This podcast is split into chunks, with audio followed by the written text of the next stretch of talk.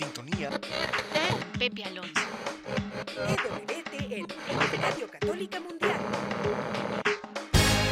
Ya no muevas ese dial. Estás en sintonía. sintonía. Con Pepe Alonso. En vivo desde los estudios de Radio Católica Mundial en Miami, Florida. Y ahora queda con ustedes Pepe Alonso. ¿Qué tal mi querida familia de Radio Católica Mundial y las estaciones que están afiliadas con nosotros en esta tarde? Un saludo en el nombre de nuestro Señor. Bueno, en un momento vamos a emprender viaje hacia el sur, me refiero al sur de Miami. Viajaremos a la bella Colombia, concretamente a la ciudad de Bogotá, con alguien que es más que invitado, es ya parte nuestra. Pero antes de presentarlo, para ponernos en sintonía, tengo un grupo llamado Alto Mando en el Señor que nos va a llevar en esta alabanza dedicada al Divino Niño. Adelante, Alto Mando.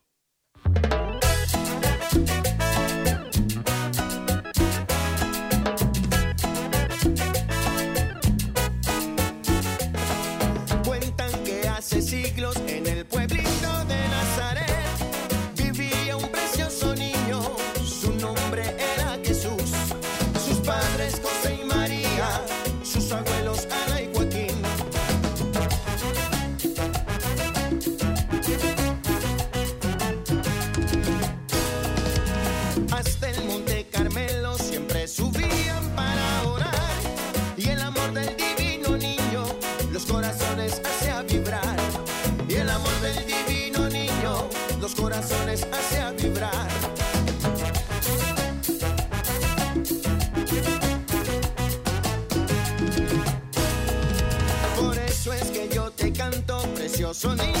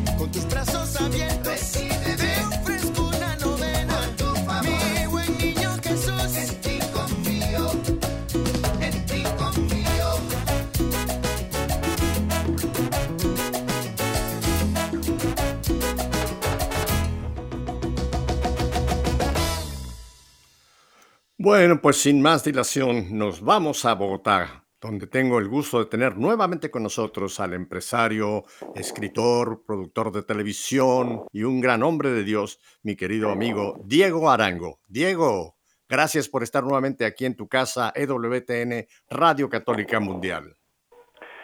Pues Pepe, muchas gracias por la invitación una vez más. Eh, de verdad que me siento siempre muy halagado, muy complacido de compartir con usted, con todo el equipo de trabajo y además con esa inmensa audiencia que tiene Radio Católica Mundial en eh, muchos países que nos están en este momento escuchando. Gracias por la invitación, Pepe. Bueno, este, esta, este, no sé qué, qué tipo de ritmo era, estaba yo tratando de captar el ritmo que nos puso alto mando con el tema del Divino Niño. Me pareció un poco puertorriqueño, pero en fin, no sé. Eh, pero el punto es el siguiente. En, mi último, primer y último viaje, por cierto, que hice, no, perdón, hace muchos años estuve en Bogotá con el padre, todavía estaba el padre García Herrero allá, pero en fin, en el último viaje que hice a Colombia, tuve la fortuna de poder visitar el santuario que está en el barrio 20 de julio, ese santuario al Divino Niño. Y por eso el Divino Niño es, es una devoción tan colombiana, tan de verdad en el pueblo colombiano, y se ha transmitido a otros lugares. Yo he encontrado gente de otros países que, igual que yo, tienen su divino niño en casa. ¿Te acuerdas de ese divino niño que compré allá en el santuario, Diego? Hermosísimo, te digo que es una de las devociones más importantes de Colombia. Aquí tenemos pues obviamente el Señor de los Milagros, eh, igualmente pues la Virgen de Chiquinquirá que es nuestra mm. patrona y el Divino Niño realmente yo creo que esto forma pues como una trilogía importantísima dentro de lo que es la cultura religiosa colombiana. Eh, La iglesia del 20 de julio es muy famosa, es una de las iglesias que alberga el mayor número de visitantes eh, en un día domingo, donde cada hora se están haciendo desde las 5 de la mañana hasta las 7 de la noche eh, Eucaristías, en donde miles y miles de personas acuden a pedirle al Divino Niño sus necesidades o simplemente asistir a la ceremonia de la misa. Esto es muy colombiano. Tengo entendido que fue un sacerdote italiano, el padre Rizzo, el que trajo esta devoción a, Colombia. Y según recuerdo la historia que nos contaron, Diego, parece que cuando se empezó esta, el 20 de julio, esta iglesia, esta parroquia o este santuario, llamémoslo así, eh, eh, estaba un poco apartado de Colombia. Entonces la gente viajaba en autobuses y era casi como salir a una excursión, ir a visitar al, al niño al 20 de julio. ¿Es correcto, Diego? Sí, mira, eh, en realidad el padre Juan Rizo, él llega a Colombia, él es italiano, eh, llega a Colombia de la comunidad de los eh, salesianos y él en, en, su trasegar, en su camino, en sus cuestiones, él se ubica en un sector bastante lejano de la ciudad porque Bogotá en aquella época su casco urbano llegaba más o menos hasta la calle eh, Primera Sur aproximadamente. Y él se va un poco a los extramuros y comienza con mucha dificultad a construir esta iglesia en una explanada muy bonita. Finalmente la gente lo fue apoyando, fue consiguiendo, los gobiernos le fueron también eh, transmitiendo un poco de colaboración. Y va construyendo la, la iglesia del 20 de julio, que se convirtió en una de las iglesias más famosas. Eh, de todas maneras, eh, este origen, te estoy hablando sobre el año de más o menos, que si no me falla la memoria, en 1935, ¿no? En donde pues él estaba convencido de honrar eh, la infancia de Jesús y entonces él encargó en el eh, almacén de arte religioso vaticano del barrio de la Candelaria era una imagen de, del niño Jesús, ¿no? Que realmente pues era lo que se daba y eso fue lo que mm, verdaderamente pues a él lo, lo inspiró.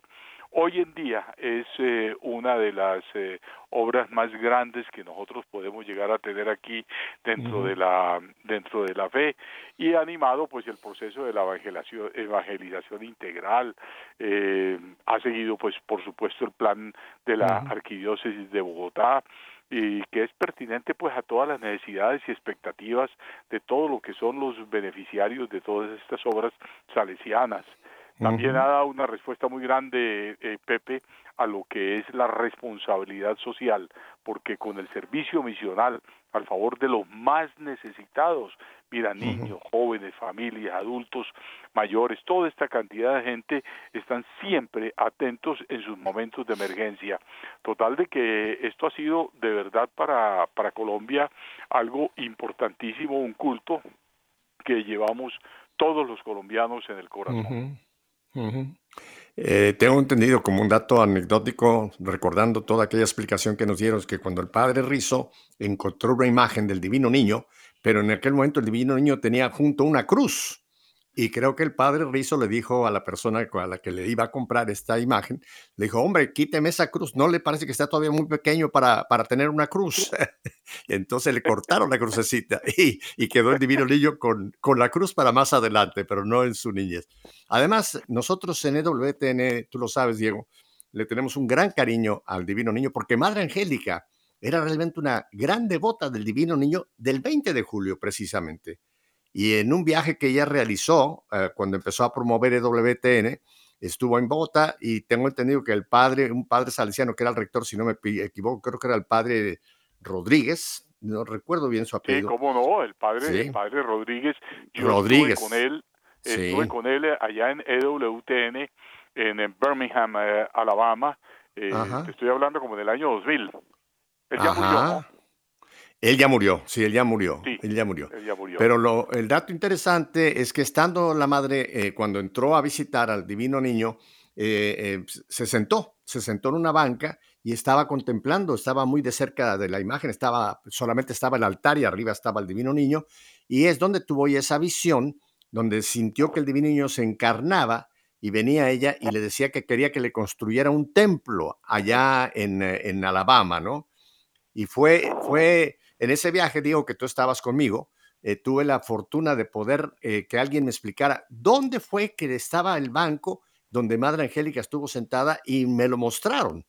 Yo sé exactamente dónde está ese banco que está en la primera hilera a mano izquierda si tú ves el altar de frente.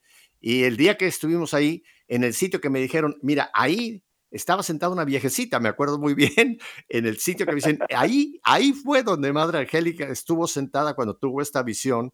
Y mira, hoy día el, eh, pues el santuario eh, del, Santísimo Sacramento, ese, eso es precisamente la respuesta de Madre Angélica a esa petición que le hizo el Divino Niño, ahí precisamente en eh, el 20 de julio, Diego, en esta maravillosa basílica o santuario, ¿eh? Así que para EWTN el Divino Niño es muy importante. Sí, indudablemente. Mira, otro dato muy curioso que de, eh, de golpe pasa un poquito desapercibido, pero que es importante con la venida de la, de la Madre Angélica, porque ella tenía mucha curiosidad, porque el padre Juan Rizo llevaba el mismo apellido, natal de la Madre Angélica. Ella era Rita Rizo. Rita Rizo. Entonces, tú, tú ves esas eh, coincidencias y para ella eso era sumamente importante. Yo realmente recuerdo cuando yo conocí a la Madre Angélica, no sé si alguna vez te conté esta anécdota, y estando allá precisamente en Birmingham, Alabama, en su en su plató, en donde ella pues presenta el, el show de, de la Madre Angélica o digamos el programa, eh, ella se vino directamente en su silla de ruedas con un moreno grande hacia donde estaba yo, estaba con el padre Rodríguez al lado. Y cuando ella se queda mirando, me, me toma las manos y me dice esto, no sabía que el niño, que el divino niño había crecido tan rápido. Claro, llegó un colombiano de Bogotá y este es eh, el divino niño ya desarrolladito. Sí, claro, con ese sentido del humor de ella, obviamente se queda mirando y se, y se claro, yo me ataqué la risa ella también inmediatamente, pero llevo en mi corazón ese piropo, esa flor que llamamos aquí en Colombia, que nunca se me olvidará. Claro, pues ahora, ahora tenemos otro, otro nombre para mi querido Diego, el niñote, el, divino niñote. ok, Diego. verdad, qué lindo.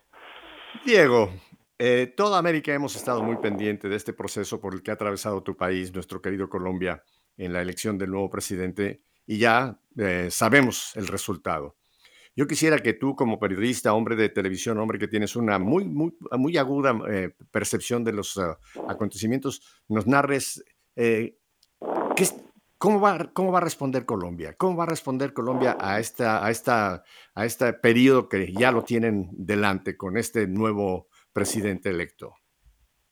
Bueno, mira, eh, comienzo primero haciéndote una muy breve radiografía del nuevo presidente algo muy rápidamente para poder ubicar en contexto. Claro, es importante. Eh, Gustavo Petro es eh, un hombre eh, nacido en la costa atlántica, en uno de los, eh, de los pueblos del departamento de Córdoba, y eh, su padre y su madre pues emigran a un pueblo de cercano de Zipaquirá, donde está la catedral de Zipaquirá, que es muy famosa, eh, para eh, ejercer de golpe, creo que él ejercía la función de maestro, algo así, y este joven comienza pues a estudiar en el colegio don, que lleva el nombre inclusive de Gabriel García Márquez, ha sido pues uno, una de las... Eh, de las eh, curiosidades.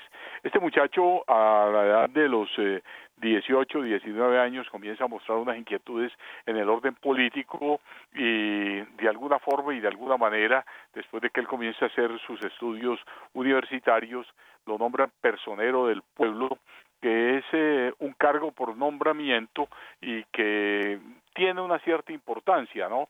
Eh, durante su permanencia en, en ese cargo, como a los 20, 22 años, algo así, él se eh, enrola en el M19, que era un movimiento clandestino eh, que apenas surgía sobre aquellos años eh, con una especie de revolución más que de izquierda, era un movimiento nacionalista fundado por unos eh, universitarios, profesores y con eh, unos hombres con conocimiento como Jaime Bate Mancayón y personas pues importantes eh, en el mundo académico en aquella época. Este hombre. Comienza a hacer el ejercicio clandestinamente en dualidad. Mientras ejercía su cargo, luego se hace nombrar eh, por elección concejal de la ciudad de Zipaquirá y él era miembro del M19, siendo a su vez concejal eh, de la misma población. En esto, eh, en 1980-81, que el presidente Julio César Turbay hace una arremetida muy grande contra todos estos grupos, grupos insurgentes, él cae y eh, lo toman preso y le siguen un juicio y lo condenan, y él queda condenado a varios años de prisión. En 1988, el eh, presidente Virgilio Barco hace un acuerdo de paz con el M-19, cuando el famoso Carlos Pizarro León Gómez, que fue líder pues asesinado eh, aquí en Colombia, y entonces mm, la, el nombre de Petro de una forma casual o muy bien llevada eh, lo incluyen dentro de la lista de la amnistía que se daba en los que se eh, retoma, retomaban eh, su vida a la, a la vida civil y dejaban las armas. Pero Petro ya estaba condenado. Sin embargo, él entra dentro de ese acuerdo de amnistía y eso queda por ley y obviamente pues lo tienen que soltar y él comienza eh, eh, a seguir como sus eh, carreras más bien de estudio y el gobierno colombiano lo envía a Bélgica a ocupar un cargo menor en la embajada de Bélgica porque quería pues proteger a los exmilitantes del M19. Cuando el tipo regresa se enrola el M19 deja de ser ese movimiento, pasa a ser partido político en la Constitución del 91 y él se lanza a la Cámara de Representantes por el M19 y sale electo y de ahí sigue su carrera, luego pasa a otros movimientos, el Polo Democrático, eh, Alternativa Democrática, y se hace elegir un par de veces más senador de la República presenta su candidatura presidencial y no es electo, luego una candidatura a la alcaldía de Bogotá, sale electo alcalde de Bogotá y finalmente eh, vuelve otra vez por la presidencia de la República frente al presidente eh, Duque y gana el presidente Duque.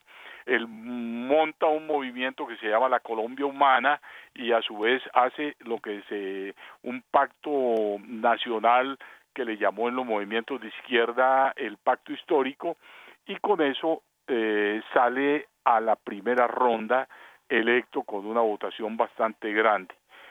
Eh, la segunda ronda le toca, eh, lo hace con un, eh, le toca competir con un outsider que es un veterano, ya un hombre casi octogenario, eh, que fue exalcalde de una ciudad que se llama Bucaramanga, y fue apoyado por el sector contrario, pues a Gustavo Petro, un hombre de izquierda, los sectores de derecha, centro derecha y algunos sectores de izquierda que no iban con Petro, entonces ahí sale electo presidente de la República con una votación de más de 11 millones de votos. El país lo ha reconocido, los eh, diferentes partidos políticos también han aceptado que él ha ganado la presidencia. Colombia, siendo fiel a su estructura democrática, eh, ha comenzado a tener conversaciones los distintos partidos políticos en un acuerdo que él llama Acuerdo Nacional por lo fundamental, en donde dice que se acabe la polarización, que no más guerras, que no más discusiones, que es mejor que trabajemos juntos. Y entonces eh, la gran mayoría de los partidos políticos en este momento han aceptado ser parte de esto. Dentro de ellos el Partido Liberal, Partido Conservador, eh, históricos los dos, el partido de la U, que era el partido del presidente Santos, eh, Cambio Radical, otro partido con un líder muy importante que fue vicepresidente, Germán Vargalleras, y obviamente el candidato perdedor, Rodolfo Hernández, también ya se reunió con Petro. Y el día de hoy existió una reunión trascendental entre el expresidente Uribe del Centro Democrático, que ha sido la oposición fuerte realmente a lo que es el modelo que ha venido eh, dando Petro. Y por esa misma razón eh, ya el país está tratando de entrar a un clima de reconciliación en ese aspecto, con muchas dudas por ciertos eh, sectores de la sociedad y de la política, pero con mucha fe en otro tipo de sectores que dicen que es preferible creer y tener fe en lo que se viene y no entrar a colocar pullas que vayan a, atravesar ese camino que se está tratando de trazar. Hoy precisamente se acaba de entregar el informe de la Comisión de la Verdad por el padre Francisco de Ruf, un informe importantísimo, un, un, un, informe importantísimo eh, en, el, en, en, eh, en el país eh, porque realmente ha sido la recolección de todas las cosas que se vienen dando durante durante estos eh, durante estos años ya ya entonces eso ha sido parte del asunto. Ahí que te coloco pues por encima más o menos lo que es el eh, lo que ha sido pues la radiografía de de Colombia hasta el momento bueno, eh, muy interesante, fue una exposición eh, muy clara de quién es esta, esta persona, eh, Gustavo Petros, ¿verdad? tenemos que ir en un par de minutos a un breve corte, pero una pregunta, que me, una duda que me quedó. cuando Petros está siendo parte en su juventud de M19, en, ese, en, ese, en esos años, ¿M19 era un grupo armado? ¿Era de esos grupos guerrilleros, llamémoslo así? ¿O era, era más bien un grupo de intelectuales? Era un grupo armado. Ellos eh, fueron clandestinos y además eh, fue una guerrilla urbana en su nacimiento. Fue algo verdaderamente, verdaderamente importante en, eh, en ese sentido y mm, ellos suscitaron un interés a nivel nacional grandísimo, especialmente pues en la juventud, la gente veía como una reivindicación, eh, inclusive su primer salida fue una fue una salida importantísima que realmente se dio eh, cuando ellos hicieron el robo de la espada de Bolívar y bueno si quieres hacer el corte y ya te cuento un poquito más sobre ese M19. Correcto, sí, nos interesa saber de esto porque esto va a tener implicaciones en cuál va a ser un poco el futuro. Así que, pero muy, muy bien, perfectamente elaborada tu descripción de Petros. Te, confieso que yo no tenía una idea tan clara, pero tú en unos cuantos minutos nos has hecho, un, una, como tú lo, describes, una clarísima radiografía, electrocardiograma eh, y demás de, de Gustavo Petros. Quédese con nosotros, porque hay muchas cosas más interesantes todavía de lo que nos dice nuestro querido amigo en cuanto a Colombia. Volvemos en un par de minutos.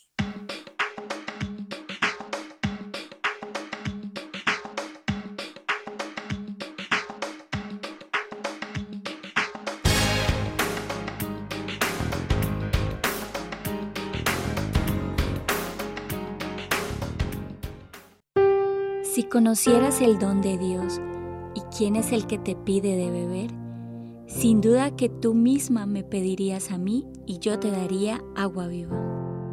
Juan 4:10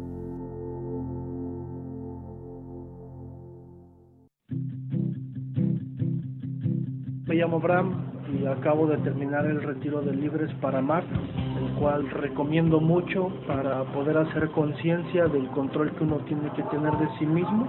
Se lo recomiendo de todo corazón porque en realidad fue algo que en día y medio, dos días, cambió mi vida.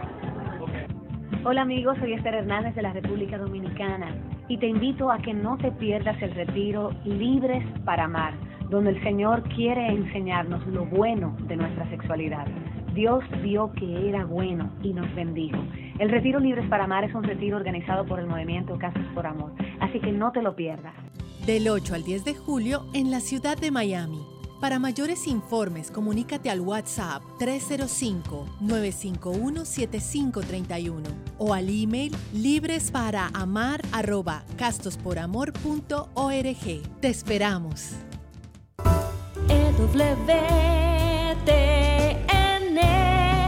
la radio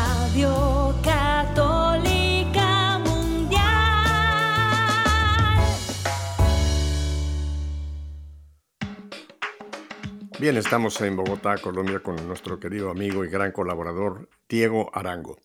Diego, vol- volviendo a la pregunta que te hice antes de que fuéramos a estos mensajitos, eh, en esa época de de M19 como un grupo armado, ¿se le conoce a Petros algún, algún acto en el que él haya estado presente, algún atentado, alguna, alguna no sé cómo se puede llamar, al- algún momento en que él ah, estuvo armado y participando activamente en esa guerrilla? Bueno, mira, sí, eh, ven, te cuento un poco. Ahí hay una serie de información, inclusive fotografías, en donde eh, Petro eh, luce encapuchado eh, o por lo menos eh, con algún tipo de mascarilla, pero se identifica claramente y él ha reconocido que sí, que eso era él eh, en sus épocas de la clandestinidad. Eh, él manejaba dos, eh, dos figuras, ¿no? La figura como funcionario público y como persona que estaba actuando en política y otra como el hombre de la guerrilla metido. Eh, hay, hay diferentes actos y personas que dan testimonio que él participó en secuestros, que él participó en eh, diferentes actos, pero no hay unas comprobaciones claras que puedan llegar a demostrar esa acusación que se le puede llegar a dar. A él cuando se le hizo su juicio y se le condenó fue por rebelión contra el Estado, porte de armas y algunas cuestiones, pero no por homicidios ni por eh, ningún otro tipo de elementos en ese aspecto. Eso es una realidad. De otra parte, eh, cuando ya él eh, sale pues de, de este mm, proceso de la clandestinidad y ya se convierte pues en un personaje público, hace unos años, no muchos, hay un video que estuvo rodando en las diferentes eh, eh, medios, eh, en redes sociales, en donde se veía a Petro sacar unos fajos de dinero sugerían una entrega clandestina en un apartamento de una bolsa eh, negra en donde él saca eh, cuenta un dinero, lo coloca y nunca realmente. Él la explicación que dio era de que una persona le estaba dando un aporte de efectivo para sus campañas y que pues obviamente era y que eso eran eh, eh, 20 millones de pesos, eran billetes pequeños, sin embargo, pues el video no registra la denominación del billete, sin embargo hay gente que dice que eran muchísimo dinero más en ese aspecto. A él por eso pues no se le siguió ningún tipo de, de juicio ni se le ha abierto pues ninguna cuestión. Él eh, ha, de, de, ese, de esa época, de ese pasado que él ha tenido, eh, de la clandestinidad y de todo, prácticamente quedó enterrado. Ahora bien, cuando él fue eh, alcalde de Bogotá, también tuvo problemas, pero ya en el orden administrativo, en la cual pues lo acusaron de detrimento patrimonial por contrataciones indebidas de algún tipo, unas motocicletas que fueron inservibles, una compra de unos carros de basura eh, que también fueron inclusive traídos de Miami, que eran unos carros de segunda mano. Eh, igualmente él fue destituido de, de su alcaldía durante unos meses hasta que la Comisión de, de Derechos Humanos eh, lo hizo otra vez volver, la Comisión Internacional emitió un fallo y él retornó a la alcaldía para los últimos meses y siempre pues fue bastante controvertido en ese sentido. Digamos, él tiene un prontuario eh, que no es claro pues en ese aspecto y en ese sentido, sin embargo pues eh, él ha sido un senador brillante, eh, especialmente en contra de la corrupción, fue muy crítico en ese aspecto, muy mal gobernante de la ciudad de Bogotá, no ofreció muchas obras que finalmente no se cumplieron, pero ahora en esta etapa ya siendo presidente electo ha mostrado una enorme y gran habilidad para poder lograr un consenso en torno a su gobierno y e inspirar un poco de confianza en el aparato político nacional, en el aparato gubernamental y en la empresa privada, a, a pesar de la cantidad de ofertas que él hizo que daban mucha preocupación como la suspensión inmediata que él eh, pensaba dar ya se retractó de eso de la exploración de petróleos el principal ingreso pues que tiene Colombia. También de expropiaciones a tierra se le explicó que no que eso le llama más bien la democratización. Luego les explico un poco más de qué es este tipo de proyectos. Y hoy en día hay, eh, Colombia tiene un, un clima de calma. No ha habido ninguna revuelta, no ha habido ninguna protesta, la gente ha aceptado la presidencia de Petro con una gran expectativa y los partidos políticos se han alineado eh, prácticamente unos en independencia, otros en una especie como de oposición reflexiva, pero no tan eh, no tan fuerte, muy poco realmente en ese sentido, y otros abiertamente van a apoyar y van a ser parte de la coalición de gobierno. Ah, además tiene una bancada en el Congreso bastante alta, eh, no mayoritaria, pero ya logró una mayoría, 64% lo están apoyando en el Congreso de la República, o sea que tiene un manejo político sumamente importante. Eh, ahora una pregunta para mí muy clave. Eh, sabemos que el saliente presidente Duque era un católico practicante. ¿Cuál es la posición? ¿Dónde está Petro? ¿Es católico? ¿No es católico? ¿Es agnóstico? ¿Es ateo? Eh, ¿Cuál es su, su, ya la parte, digamos, espiritual de la vida de este hombre? Bueno, mira, eh, él se autodenomina por tradición, por familia, como un católico y él mismo lo expresa, inclusive él eh, carga su medalla de la Virgen del Carmen eh, y tiene eh, obviamente pues eh, eh, ese ese tipo él es más bien pues respetuoso en ese sentido eh, con eh, con la iglesia. Tiene una una relación pues no muy próxima pero sí una relación de, de respeto con eh, con la iglesia. No es un hombre practicante eh, que se sepa no es el hombre de confesión comunión de, de misa recurrente eso realmente se sabe en ese en ese aspecto en ese sentido. Sin embargo hay otros que dicen que también es un hombre sincrético no que maneja, eh, le para muchas bolas a la chamanería, le para muchas bolas a otra serie de cosas. Hay gente que dice que ha hecho pactos con el diablo, eh, que es un demonio. Bueno, eso pues que no han dicho en relación a todo ese tipo de, de, de elementos y de cosas. Él la va bien con la iglesia, no tiene una confrontación eh, abierta. La iglesia ha tomado este este asunto con mucha prudencia y con muchas sin embargo la iglesia no le brindó ningún tipo de apoyo pues obviamente contra eh, eh, eh, contra él ni tampoco pues estuvo favoreciendo ningún otro tipo de candidato fue muy neutral pero se sabía que la iglesia no no no veía con mucha simpatía No era santo de su devoción, como dicen. Ujú. correcto no era el santo de la devoción y eso Del pues, fue una episcopado, de las claro. cosas que están sin embargo, como te diga, la relación no es mala, él ha sido respetuoso con la iglesia, no la ha tratado mal, no ha tratado mal la fe en un momento dado, eh, sí ha dicho pendejadas, como decimos aquí en Colombia. Ya, eh, por ejemplo, una vez le preguntaron que si él creía en Dios, entonces él dijo, yo creo en un Dios humano, yo creo en, eh, en el eh, en el en el Dios que que somos todos, yo puedo ser Dios, ya, entonces Nueva era. Tonterías de esa naturaleza que a mucha gente nos molesta, por supuesto, eh, este tipo de cosas. Pero de resto, esa es más o menos la estructura del hombre. Es un hombre de Mira, 72 solamente, años. solamente con ese comentario que dices, él está descalificado como un verdadero creyente. Porque un católico Sí, que dice sí. que cree que hay un Dios humano, o sea que ya no hay un Dios Padre, Dios Hijo, Dios Espíritu Santo, y ahí mismo ya se, se, se- se sale del partido totalmente, ¿no?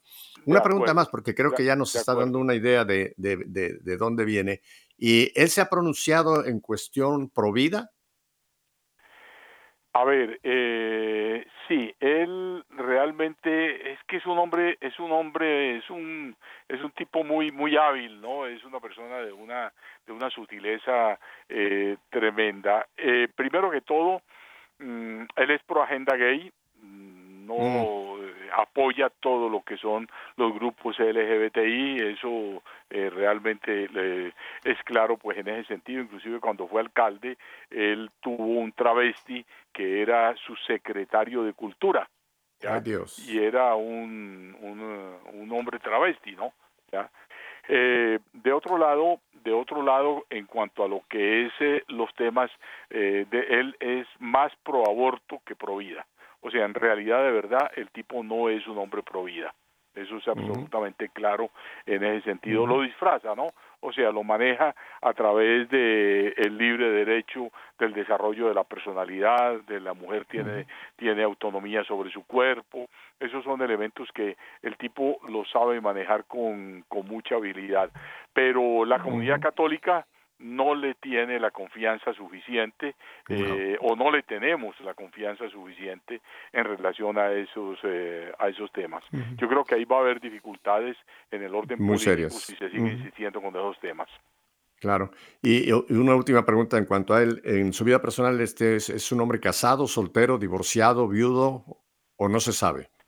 No, sí, claramente es un hombre casado, tiene una Mm. eh, una mujer, inclusive una mujer muy interesante, eh, es una mujer agraciada, tiene una mujer bonita, eh, una mediana edad, tiene dos hijas con ella, eh, una hija de, de él estudia en, en París, en Francia, la otra es pequeña, tiene también eh, creo que unos dos, unos tres o cuatro hijos de otras uniones anteriores, no tanto elevadas al, al matrimonio, sino más bien pues eh, uniones libres que él ha tenido, tiene un hijo que ya es un hombre mayor, un hombre por ahí unos 40, 30 y pico, 40 años, que es actualmente diputado a la Asamblea de uno de los departamentos de acá de Colombia, eh, que también pues le hace a, a la política, pero pues él sí tiene su vida, Verónica se llama la esposa, es una mujer de una clase media alta,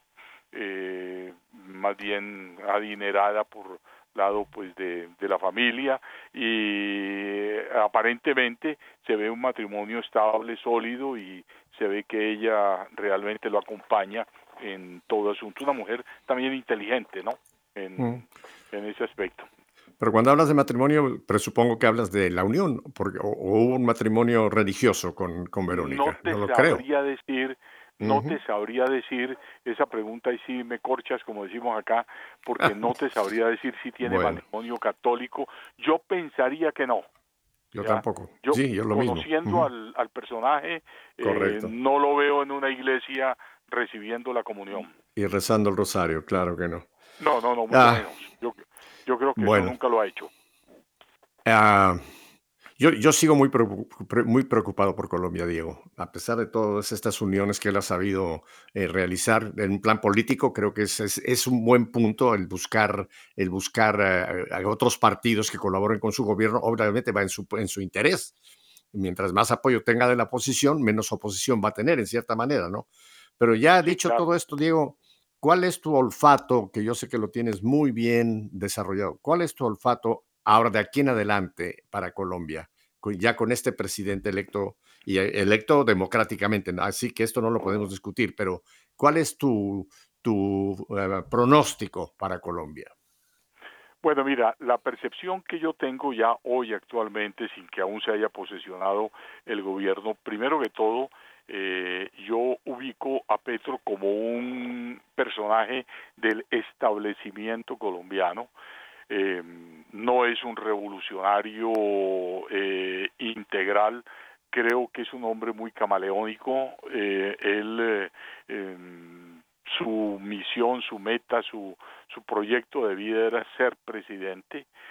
Eh, ha gozado del apoyo de los empresarios. Los empresarios son muy sutiles y muy audaces en Colombia y ellos saben que le brindaron cierto apoyo para que les pudiera brindar garantías. Yo no creo que él vaya a hacer algunas de las eh, propuestas que en un momento dado se pensaban o que nuestro país vaya a caer como fue el caso de Venezuela o un caso de Nicaragua.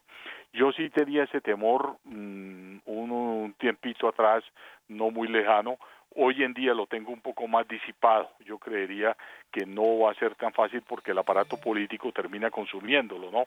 Tú sabes que eso es como una flor, ¿no? Que si la flor eh, eh, vaya, eh, eh, queda en el monte, deja de brillar y ya el monte la comienza a absorber. Los, el gabinete que le está nombrando, las personas que lo están acompañando son todos personajes del sistema que llevan años en la política colombiana. Ahí no hay ningún tipo de cambio. O sea, el ministro, eh, mira por ejemplo el ministro, el canciller, es un conservador, Álvaro Leiva Durán, hijo de uno de los prohombres del conservatismo de Jorge Leiva, en Colombia acá, que fue ministro en la época de Laureano Gómez y de Mariano Espina. Y eh, Álvaro Leiva es un hombre que ha sido un abanderado en la lucha por la paz y ha tenido una relación integral con las FARC y ha sido un negociador permanente y un tipo que ha permanecido en Cuba por mucho tiempo negociando, a, eh, digamos, apoyando eh, la reinserción de las FARC y de los otros grupos guerrilleros al, al sistema democrático. Él lo nombra canciller, eso fue un, un, golpe eh, bastante extraño, pero Álvaro Leiva es un tipo del sistema, fue ministro de Minas en la época del, presidente Michel Pastrana Borrero. Eh, ministro de Hacienda del Partido Liberal, también un exministro de Hacienda. El jefe de gabinete, ministro del Interior, Alfonso Prada, un hombre que viene de la época del de, presidente Santos, ya y te pongo a nombrar casi todos los que él está como postulando son personas que han venido trabajando en Colombia por muchísimos años, eh, 10, 12, 15, 20 años atrás y más tiempos, entonces ahí no hay ningún tipo de cambio. Que él va a hacer un direccionamiento diferente, sí, y posiblemente puede hacer cosas buenas, que de luego habría que abonárselas, como también habría que controlarle que en un momento dado no vaya a cometer errores. Pero yo no, no le veo en este momento el peligro de que Colombia llegue a caer en manos. Ojalá no me equivoque vamos a esperar a, a los primeros eh, seis meses de gobierno, ahí nos daremos cuenta si el tipo realmente pues cumple lo que está diciendo o sencillamente se va. Pero yo no veo a Petro como, como, un tipo como Maduro. Pedro quiere terminar ser presidente. Él, ahí hizo un video en donde él garantiza que eh, entrega en el 2026. Pero también lo dijo Chávez, ¿no? Uh -huh. Y también lo han dicho Ortega. todas las personas uh -huh. que quieren perpetuarse en el poder. Uh -huh. Sí, todos estos gobiernos, tanto Cuba como Venezuela, como Bolivia, como, como eh, eh, todos estos gobiernos, eh, Argentina, que han quedado ahora bajo gobiernos de tipo que se llaman socialistas progre, están encantados con la elección de Petro. Uh, están súper encantados de, de, la fiesta, vida. Pero de fiesta, pues. De ellos, fiesta, sí. Parece, sí, claro, obviamente están. Pero mira, la democracia en Colombia es muy sólida. De eso sí, uh -huh. realmente quiero decirlo. No es tan fácil que se vaya a resquebrajar, no es el caso del Ecuador, no es el caso de, de Venezuela, de Bolivia, de Perú. Aquí uh -huh. hay mucha más consistencia. Uh -huh. Bueno, pues eh, suena que eh, ese famoso refrán que dice que Dios puede escribir derecho en renglones torcidos, ¿no? Uh, yo sé que hubo yo sé que hubo una enorme campaña de oración del pueblo colombiano pidiéndole a Dios pues que tuviera, tuviera misericordia de Colombia, ¿no? Y Así vete es. tú a saber Ahora, si, si nos una lleva una gran sorpresa, cuéntame. Uh -huh. eh, muy interesante que inclusive la audiencia le va a agradar saberlo. Dentro del Partido Conservador, partido al cual yo pertenezco, eh, en la lista de congresos hubo un par de personas que ingresaron las listas, una para Senado y una para Cámara de, Cámara de Representantes por el Departamento de Antioquia. Eh, sorprendentemente, estos dos personajes salieron electos con una altísima votación. Ellos pertenecen a una organización laica, católica, muy importante, muy querida aquí en Colombia y también en, en Latinoamérica y en muchos otros países que se llama Lazos de Amor Mariano. Ah, sí. Eh, salió senador de la República con una inversión económica bajísima, solamente bajo la disciplina de todos nuestros hermanos católicos que hacen parte y simpatizantes de, este asunto. Eh, algo que eh, ha sido sorprendente. Él se llama Oscar Mauricio Giraldo, el, el senador, y ha sido, te digo, una cosa maravillosa, sorprendente. Qué cosa, ¿no? Que, como, como, eh, como dice el Papa Francisco, como Dios nos da sorpresas que decimos, wow, esto cómo pudo ser, pero ahí está sucediendo.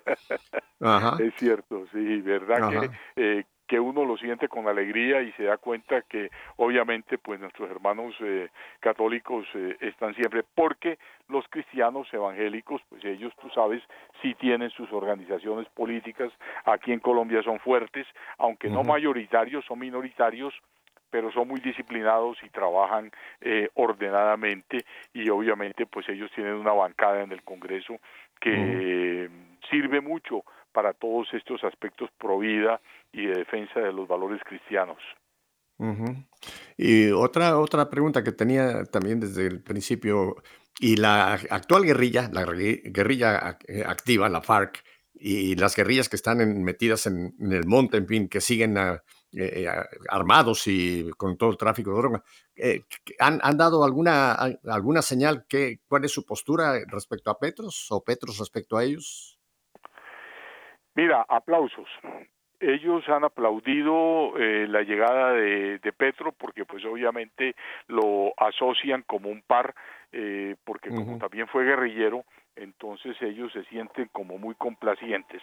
Eh, Petro ha sido muy prudente en cuanto a ese tipo de expresión, no eh, les ha lanzado ningún mensaje ni de rechazo ni tampoco de aceptación eh, en ninguna forma. A mí me da la impresión, y eso es una, digamos, una apreciación mía, en donde él va a proponerles, por lo menos, lo que sí ha dicho es que el fracasado proceso de paz que propuso el presidente Santos, yo creo que lo va a revivir y lo va a ampliar y va a tratar de incluir dentro de ello lo que se llaman las disidencias de las FARC, que son los que volvieron, se reinsertaron y regresaron al monte y están haciendo mucho daño. Y por otro lado, eh, el Ejército de Liberación Nacional, que también se está dando. Hay gente que dice de que el Clan del Golfo, que es un eh, grupo también especie de paramilitar narcotraficante, también eh, eh, tiene ciertas simpatías hacia lo que ha sido pues la eh, elección de Petro en este asunto. Ojalá pues él logre en un momento dado, si va a revivir ese proceso de paz, hacerlo de una forma mucho más seria, mucho más consistente y eso pues le daría al tipo pues una digamos, una gloria eh, sumamente grande, tanto para el presente como, como para el futuro, ¿no? Pero por ahora están quietos, o sea, los grupos guerrilleros no han hecho, no han hecho asaltos, no han hecho absolutamente nada, porque ahí sí comenzarían entonces a retar al gobierno de Petro y yo creo que ya sería eh, un lenguaje diferente el que se tendría que hablar entre gobierno y grupos alzados de armas. Ojalá cuando si se reinician esas negociaciones de paz eh, no, no, se hagan como se hicieron en La Habana, Cuba. O sea, es llevar, eh, llevar un borracho a la cantina.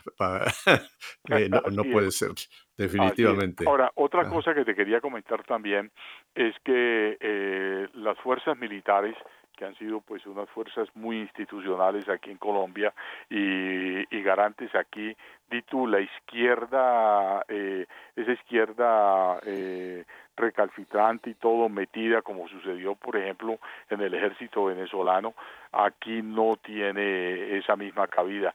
No significaría que de golpe pues en la en la base de las fuerzas militares existan algún tipo de simpatía, no hacia la guerrilla, porque como aquí realmente el ejército y las fuerzas militares han combatido tan duro contra toda esa subversión, eh, sin embargo, em, eh, las fuerzas militares han estado eh, pendientes, han sido muy respetuosas, han observado con cierta prudencia todo lo que se está viniendo y han respetado el Estado de Derecho del país.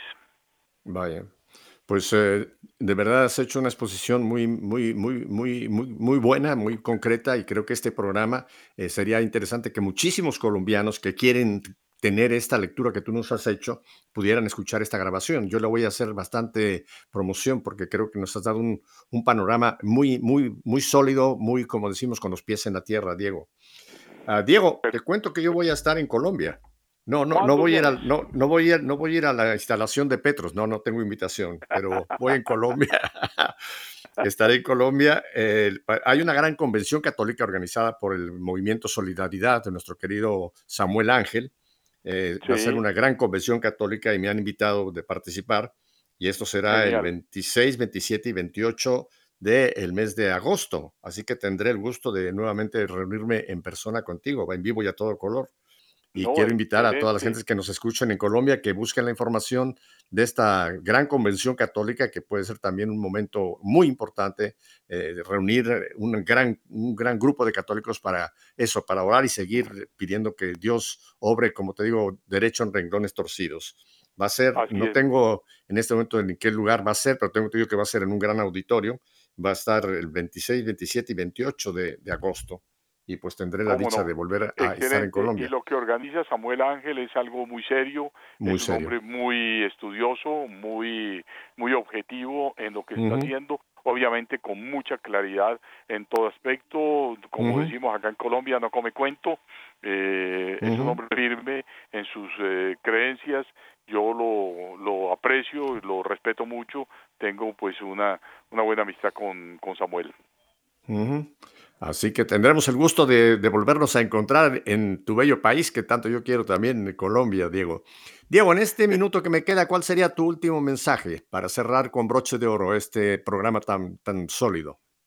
Bueno, mira, eh, yo le quiero decir pues a los colombianos y quiero decirle a los latinoamericanos y la gente que nos escuche que primero tengamos fe en Dios y segundo que sepamos que muchas veces eh, Dios nos pone y nos somete a pruebas y a veces eh, Él permite ciertos ascensos y ciertas eh, eh circunstancias que no son digamos, eh, parte de nuestro control, pero que a su vez van a ser para bien. Yo pienso que mm, antes de ser pesimistas, seamos más bien optimistas, tengamos confianza en el Señor, tengamos confianza en el país, en nuestras instituciones y eh, más bien, en vez de maldecir, oremos para que este nuevo presidente eh, se allane a los eh, planes del Señor y que le pueda servir a Colombia y que nosotros podamos mantener la paz, la tranquilidad que siempre hemos anhelado. Me uno totalmente a ese llamado tuyo, Diego. Hay un texto que yo uso muchísimo en la Carta a los Romanos cuando dice, en todas las cosas interviene Dios para el bien de los que le aman. Y esa es la visión que tenemos que tener siempre, ¿no? Eh, como tú lo has dicho, no, no ir por el ataque, no ir por la, por la crítica, no ir por el mal hablar, sino em, tratar de encontrar eh, donde parece que hay oscuridad, donde empiezan a entrar los rayos de luz, ¿no? Y Colombia se lo merece. Colombia es un país tan hermoso y su gente es tan, tan rico, tan, tan de Dios que Colombia merece un futuro, un futuro en paz y un futuro de progreso y, y para adelante, Diego. Diego, pues no te, tengo más que agradecerte nuevamente eh, tu, gran oportunidad de estar con nosotros, la gran oportunidad que tuve yo de tenerte aquí. No te digo adiós porque tú eres un frecuente nuestro, así que quizás antes de que yo me vaya para Colombia tendremos otra conversación, ya que hayan pasado unas semanas y nos puedas dar otra nueva radiografía de cómo van las cosas, ¿verdad? Que así sea, eh, Pepe, y para ti un abrazo muy grande y para toda la gente que nos está escuchando. Muchísimas gracias. Bueno, familia, Este programa, difúndanlo. Pronto diremos dónde va a estar en, en, eh, en, EWTN Radio Católica, donde lo van a poder ustedes recomendar que otros muchos colombianos escuchen lo que hoy nos ha dado Diego como esta perspectiva sólida y muy objetiva de lo que está pasando en Colombia. Y bueno, ya saben, si Dios nos concede 24 horas solamente, mañana volveremos para seguir en sintonía. Hasta mañana, que el Señor me los bendiga.